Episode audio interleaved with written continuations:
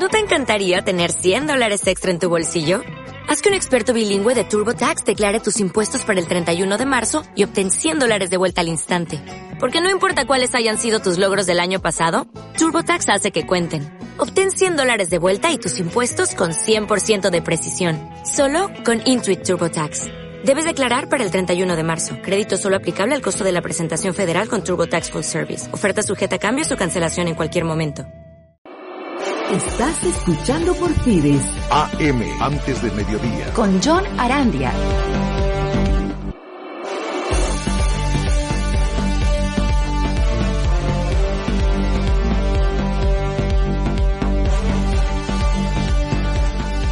10 de la mañana con 31 minutos y 35 segundos. Estamos en antes de mediodía. ¿Cómo estás tú? Uh, ¿Cómo estás? casi digo una tontería. ¿Cómo estás?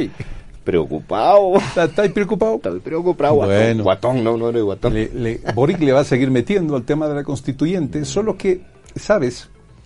Eh, debo de alguna manera admirar la forma en que este hombre se ha dirigido a su país, Mm, aceptando en el ejercicio democrático un resultado de lo que fue, ¿cambiamos la constitución o no la cambiamos? Y la gente le dijo, no la cambiamos. Sí.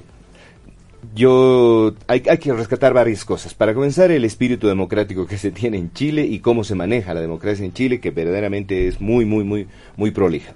Viniendo de una época tan dura como le ha tocado a Chile con la dictadura de Pinochet, verdaderamente los valores democráticos los tienen claritos.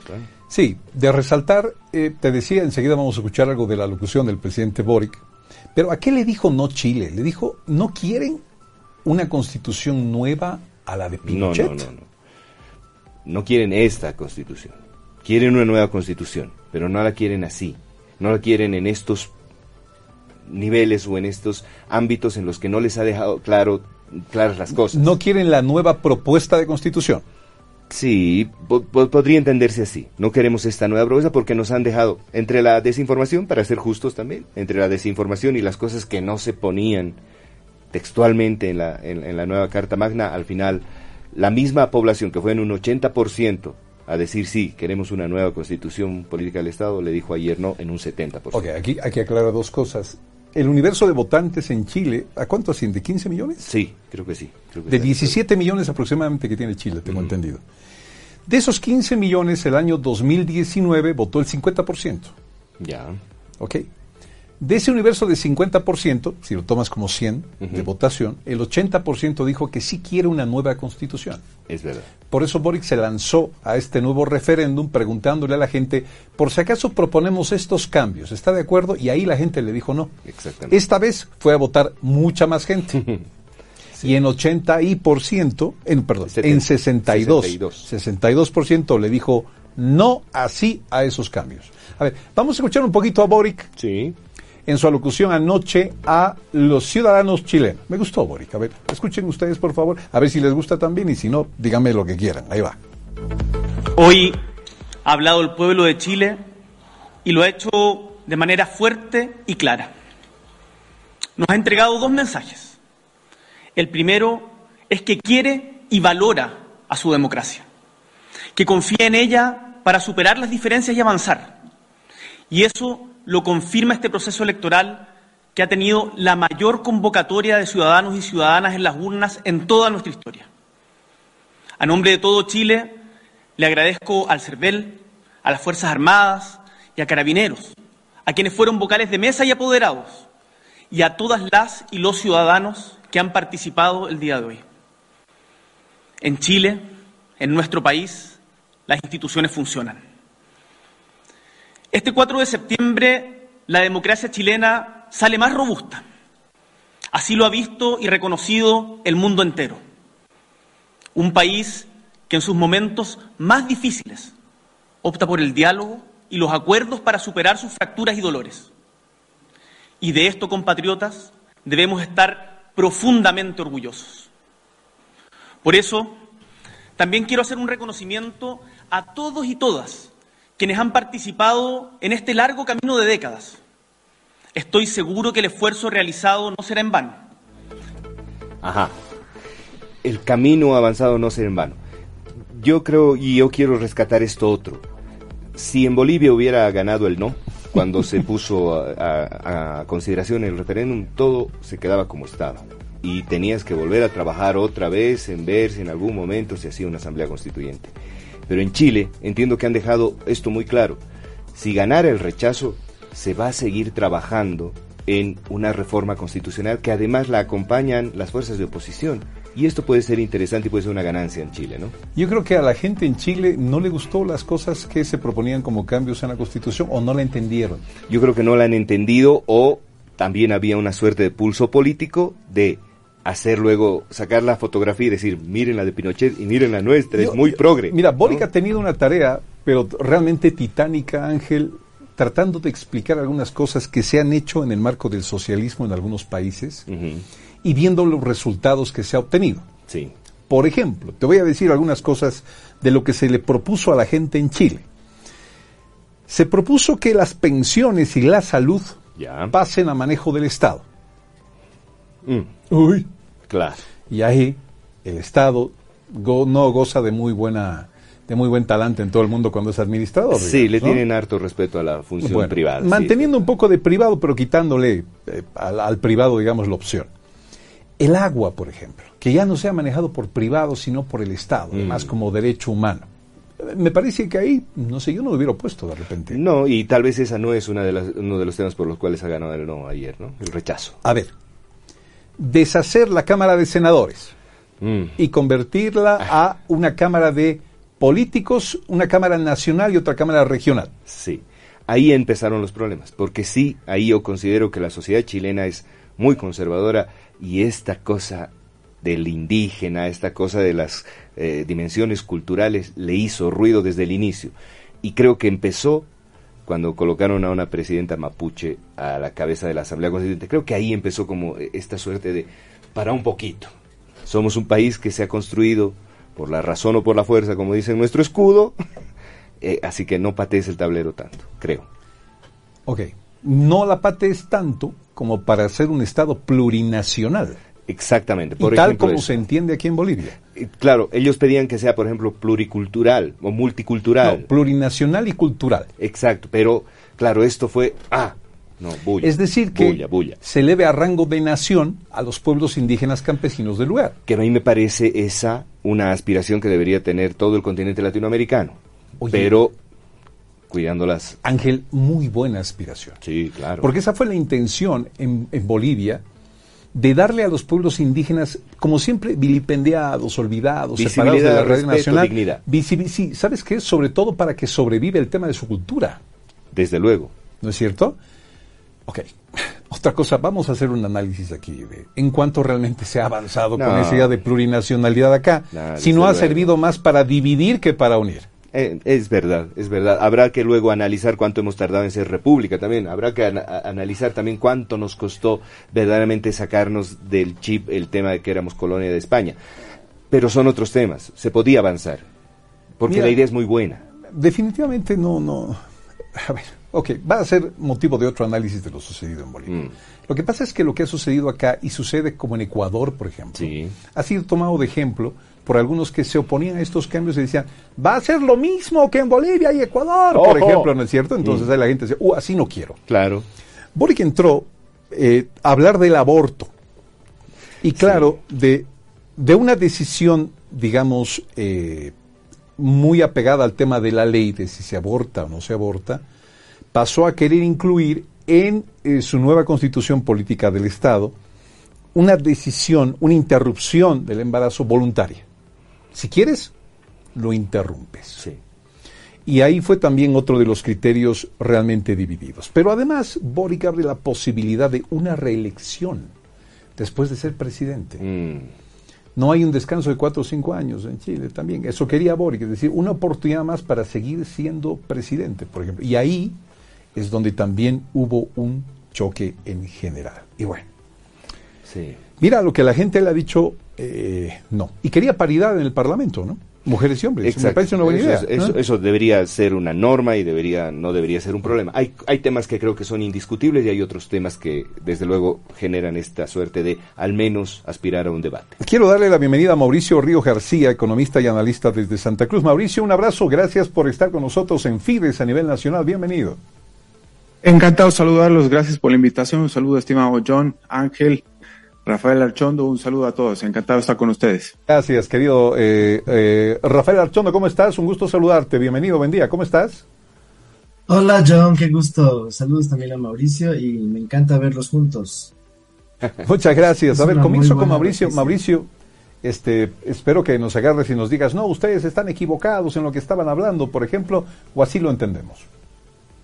No, a ver, respetuosamente lo digo. Hay algunas cosas en las que sí debo decir que estoy en eh, rotundo desacuerdo, como por ejemplo haber dicho que si hay algún motivo por el cual los chilenos rechazaron el nuevo proyecto de constitución es porque no la entendieron.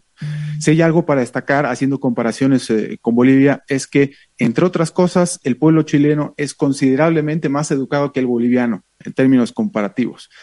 Y algo importante destacar de todo el proceso es que, sobre todo la prensa y al mismo tiempo eh, prensa independiente, que simplemente utilizaba las redes sociales para llegar al público, es que eh, divulgaron eh, con mucho esfuerzo, valga, valga la insistencia, sobre cuáles eran los contenidos de la Constitución y que hubo apertura democrática en ese sentido. Eso fue muy bueno. A diferencia de lo que sucedió en Bolivia, las redes sociales no eran tan importantes en ese momento, 2006, 7, 8, incluso 9 en Bolivia. Eh, y al mismo tiempo, yo creo que los chilenos, al haber recibido tantos emigrantes venezolanos que huían de la dictadura chavista y madurista en Venezuela, se han ido dando cuenta de cuál es exactamente la realidad o cuál sería la realidad con una constitución plurinacional como en Bolivia. Yo, por ejemplo, me pregunto si los chilenos hubieran estado tan contentos con una nueva constitución plurinacional o con un Chile plurinacional, ¿por qué mientras no se propuso una nueva convención constituyente, no se vinieron a vivir a Bolivia? Es decir, si son tan buenas las reformas eh, constitucionales hacia la plurinacionalidad y terminar con el Estado de Derecho, terminar de un plumazo con la República, terminar con la separación y equilibrio de poderes, ¿por qué no se vivieron, vinieron a vivir antes en Bolivia? Y además, Bolivia eh, y Chile son relativamente, son muy similares en, en términos de desigualdad. Así que lo que en realidad ha sucedido ayer es que esta narrativa que ha construido la izquierda durante años y sobre todo desde el segundo mandato de, Bachelet en Chile, ha terminado cayendo por tierra. Y lo que ha sucedido es que han rechazado el proyecto su conjunto. No han rechazado algunos artículos simplemente que podían haber sido reformados más tarde. Lo que ha sido rechazado ayer en Chile ha sido el espíritu con el que ha sido eh, redactada la, nueva constitución. Y además, entre otras cosas, nunca la izquierda se tomó en serio el proceso. Acordémonos nada más que en el pleno de la Asamblea Constituyente o de la Convención Constituyente, como se la llama allá, eh, hubo eh, miembros de la izquierda y extrema izquierda del Frente Amplio y Partido Comunista que se disfrazaban de Pokémones o de Pikachus eh, para asistir al pleno o gente que tocaba la guitarra en el pleno sim simplemente para protestar. Es decir, fue una chacota, fue un circo, nunca se lo tomaron en serio y afortunadamente los resultados que hemos tenido ayer, que han sido aplastantes, han sido los que ya conocemos, 61 a 38 por ciento. Muchísimas gracias, de verdad Mauricio, nos ayudas a aterrizar un montón de, los conceptos y criterios que habíamos deslizado acá en la introducción.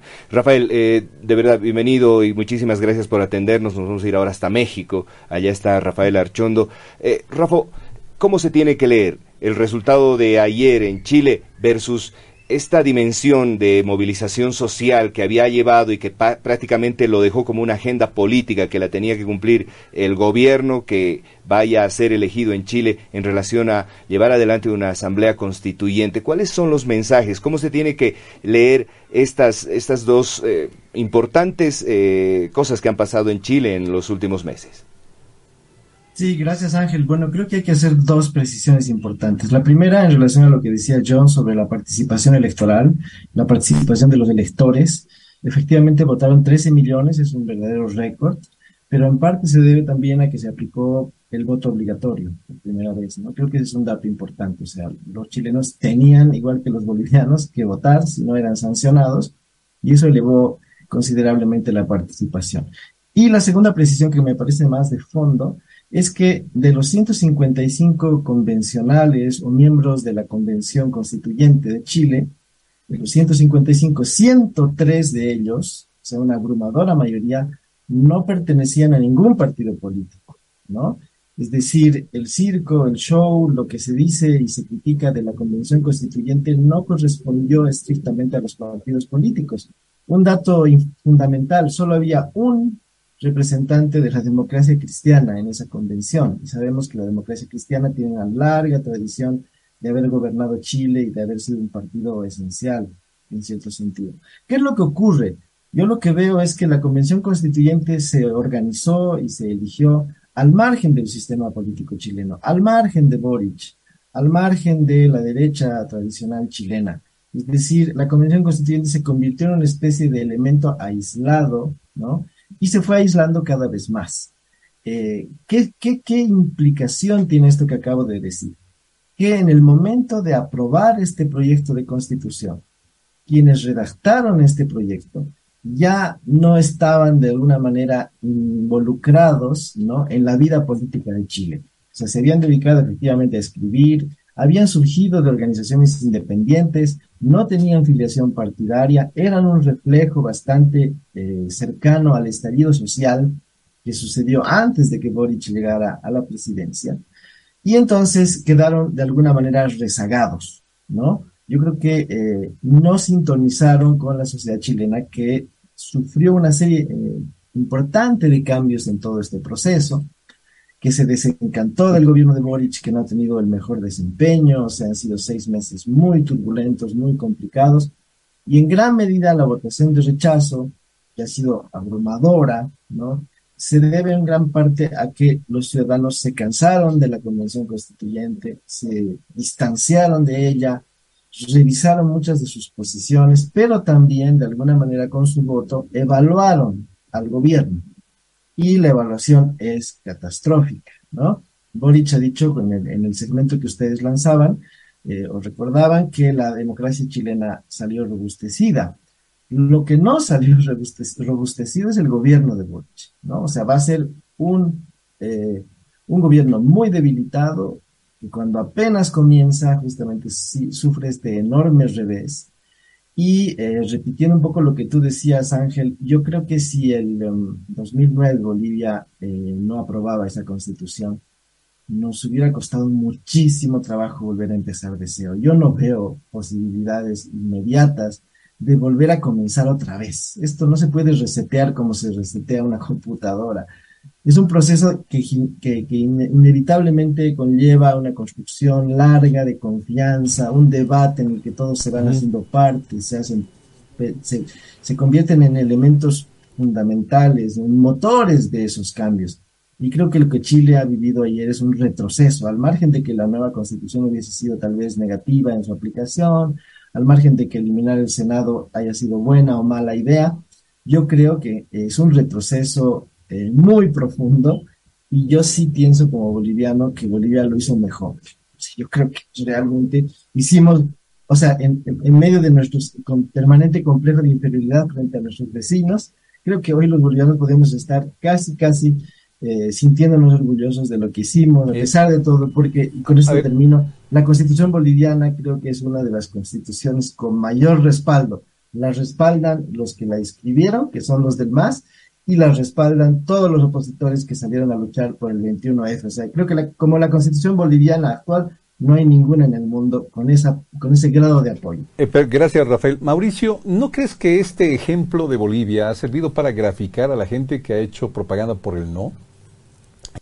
¿A qué me refiero? Hacerlo, por ejemplo, el país plurinacional. Que el Estado se meta a administrar y con mucha eh, más fuerza, digamos, el tema de las pensiones, o el tema de, de, la salud, eh, etcétera, etcétera, o la, la, reelección por una sola vez, por ejemplo. No sé, se me ocurre pensar, solo es un pensamiento, no sé cuál es el tuyo, de que de repente la gente en Chile dijo, no, no, no, un ratito, a ver, lo que se ha hecho en los otros países no quiero, ¿no? Por eso decía al principio, quizás faltó algo de explicación, quizás no fue la intención del presidente Boric seguir los pasos de Evo o seguir los pasos de Chávez, por ejemplo, ¿no? No sé, te lo dejo a vos, Mauricio. Sí, son varios elementos a analizar, pero eh, voy a tratar de responder tratando de comentar también algunas eh, cosas importantes que decía Rafael. Por ejemplo, en el proceso de aprobación, o ya cuando estaban haciendo campaña sobre el final, eh, para entrar al, al, plebiscito de ayer, de ayer domingo, la concertación sí que se involucró y mucho en favor del apruebo. Soledad Alvear nada más eh, que si no me equivoco fue canciller, eh, eh, perdón, fue, sí, vamos, fue ministra, pero una importante miembro de la, de la concertación, hizo campaña en varios canales de televisión, se hizo entrevistar en todo lado, con la idea de que el conjunto, tanto de la socialdemocracia como del Partido Comunista y del Frente Amplio, aprobaran en conjunto la nueva, la nueva constitución. Así que no es que ha habido muy poca participación de la socialdemocracia, no es que la constitución de Bolivia eh, no es que en Bolivia lo hayamos hecho comparativamente mejor. Acordémonos nada más del capítulo que tuvimos en, la Asamblea Constituyente de la Calancha en Sucre o cómo fue que se aprobó eh, eh, el texto constitucional en un recinto militar en Oruro y cómo fue que el oficialismo terminó negociando con la oposición en el Parlamento el texto constitucional que tenemos hoy en día en Bolivia. Es decir, el proceso ha sido radicalmente distinto que en Chile. Es decir, en Chile sí que lo han hecho realmente bien se ocuparon de decir qué es lo que contenía realmente la Constitución, cuáles podían ser eh, las amenazas. El esfuerzo fue enorme, eh, a diferencia de lo que sucedió eh, en Bolivia, que terminó siendo por la fuerza, por mucho que se haya ganado la votación en, en, un, en, un, en un referéndum igualmente, igualmente comparable. Pero vamos a ver, de todas maneras, los chilenos vienen de haber vivido eh, un proceso de reformas que, por cierto, esta es otra cosa con, lo que, con la que no estoy de acuerdo que se dijo más temprano. La constitución actual chilena no es pinochetista. La constitución actual es democrática y además fue aprobada por última vez con varias reformas bajo el gobierno de Lagos de la concertación, de la socialdemocracia, no es la constitución pinochetista. Y por cierto, hay algo importante aquí que se está dejando, eh, que se está dejando pasar y, yo no lo puedo dejar pasar, respetuosamente insisto, es que se pretende constitucionalizar políticas públicas, así como se lo ha hecho en Bolivia, como esto de, eh, John mencionaba muy bien más temprano, el agua, por ejemplo. El hecho de declararla eh, derecho humano no va a garantizar el hecho de que la gente vaya o no a tener un buen servicio de agua potable en sus casas, en absoluto. Lo mismo con el alcantarillado y demás. No tiene nada que ver. Es decir, ese es uno de los principales errores justamente que tiene la constitución boliviana. Si no, si la constitución boliviana, que ya tiene varios años de implementada, fuera tan buena, la estarían copiando cada vez más países alrededor del mundo. Y es la primera evidencia de que sociedades educadas y sobre todo en libertad, que se dan cuenta de que los principales problemas no son de desigualdad, sino de capacidad de generar riqueza en determinado país y de libertad versus opresión, no de izquierda versus derecha, se dan cuenta de las amenazas que puede haber en una constitución al estilo chavista, como lo que se ha tenido o como la que se pretendía eh, imponer ahora mismo eh, en Chile. Y desde luego, sí, respondiendo a tu pregunta, estimado John, viendo a Bolivia como ejemplo o viendo a Venezuela o Ecuador como ejemplo y el desastre, sobre todo económico, en el que han terminado cayendo, ¿cómo van a poder recha cómo van a poder aprobar ese mismo proyecto para su propio país si han tenido la mayor oportunidad de generar riqueza y de hecho lo han hecho como nunca en la historia de toda la región? Bien, gracias, gracias de verdad Mauricio por, por todas las consideraciones y todo lo, que nos has compartido. Eh, Rafa, antes de despedirnos, cuáles son eh, las oportunidades, cuál es la, eh, eh, la configuración que ahora le queda a Chile.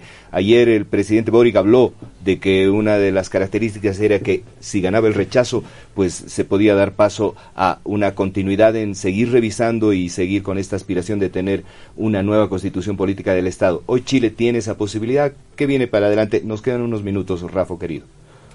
Sí, rápidamente, si tú has desechado, o sea, perdón, si has fracasado por, el vía, por la vía de elegir a un grupo de personas que va a redactar la constitución de manera exclusiva, que se va a ocupar solamente de eso, si has fracasado habiendo además preguntado al pueblo chileno si estaban de acuerdo con cambiar la constitución, luego te fuiste a una elección de convencionales, luego esos convencionales redactan la constitución en un tiempo aceptable, ¿no? No como Bolivia que tardó demasiado y si presentan esa constitución ese proyecto de constitución y, es, y hay un rechazo, me parece que difícilmente ese camino se puede volver a transitar. Yo creo que ya eh, eh, este es un, digamos, un punto muerto en la historia de Chile. Me parece que este intento de cambiar la constitución ha fracasado. Volver, digamos, a convocar o a pensar en otro, en otro proceso similar, me parece que ya nadie se va a subir, ya nadie se va a entusiasmar, ¿no? Esta idea de Chile plurinacional ha sido rechazada incluso entre los pueblos mapuches, ¿no? Estaba viendo unos, unos, unas estadísticas, incluso los indígenas han rechazado el llamado Chile plurinacional. Entonces yo creo que francamente, o sea, hay que salir optimista, como Boric lo ha hecho, por supuesto, para la palestra, digamos así, para salvar un poco este mal trago, este mal momento, pero yo creo que acá se cerró ese proceso y que todo lo que venga más adelante, pues tendrá que ser por las vías más, más convencionales, más tradicionales. Yo creo que Chile está en un punto muerto. Bien, Mauricio, Rafael, les queremos agradecer mucho. De verdad que han sido un aporte enorme, enorme para comprender un poco lo que ha sucedido en Chile y, desde luego tenerlos a ustedes nos ha servido y mucho. Un abrazo enorme. Rafa, tenemos que hablar del libro, lo vamos a hacer en unos días, es un compromiso y también nos vamos a ver en la tele. Te quiero mucho, te mando un abrazo y a Mauricio. Tremendos analistas. Tremendo. Muchísimas gracias. Un golazo tenerlos. A la pausa en Fides.